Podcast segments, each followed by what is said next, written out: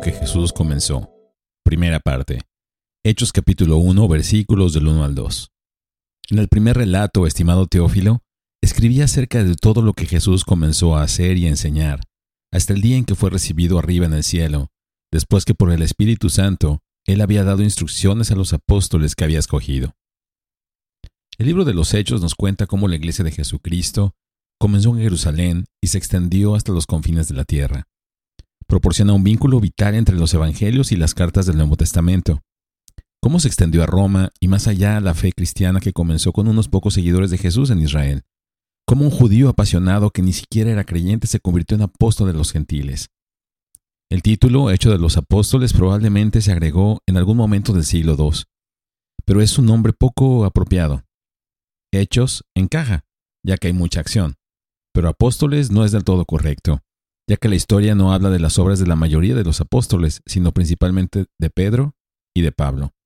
El libro en realidad describe los actos de Jesús a través del Espíritu Santo en sus siervos.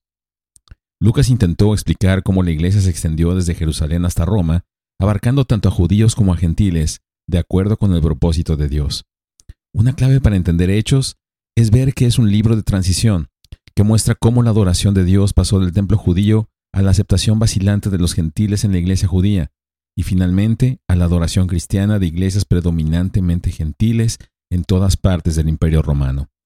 Hechos nos muestra cómo Dios pasó de trabajar principalmente con los judíos como nación a trabajar con la iglesia, compuesta por judíos y gentiles en pie de igualdad. En Mateo 21:43, Jesús les había dicho a los líderes judíos, por eso les digo que el reino de Dios les será quitado a ustedes y será dado a una nación que produzca los frutos del reino. Hechos nos muestra la transición que duró desde la muerte de Jesús hasta la destrucción de Jerusalén en el año 70 después de Cristo, que cumplió la profecía de Jesús. Los dos primeros versículos desarrollan un tema importante. Por el poder del Espíritu Santo, la Iglesia debe continuar obedientemente haciendo y enseñando lo que Jesús comenzó. Las palabras de Lucas sobre su Evangelio que contenía lo que Jesús comenzó a hacer y enseñar, tienen la fuerte implicación de que su obra no ha terminado. Fue llevado al cielo, pero su obra en la tierra no cesó. Más bien, su cuerpo, la iglesia, continúa haciendo y enseñando lo que Jesús comenzó. Jesús era Dios en carne humana, habitando entre nosotros, mostrándonos cómo es el Padre.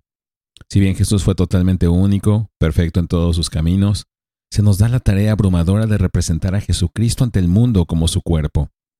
Ya sea en los evangelios en hechos, Dios usa la encarnación, su vida manifestada a través de la vida humana, como estrategia para cambiar al mundo.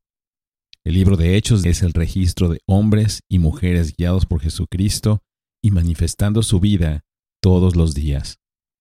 Practicar lo contrario sería un cristianismo falso. Bendiciones.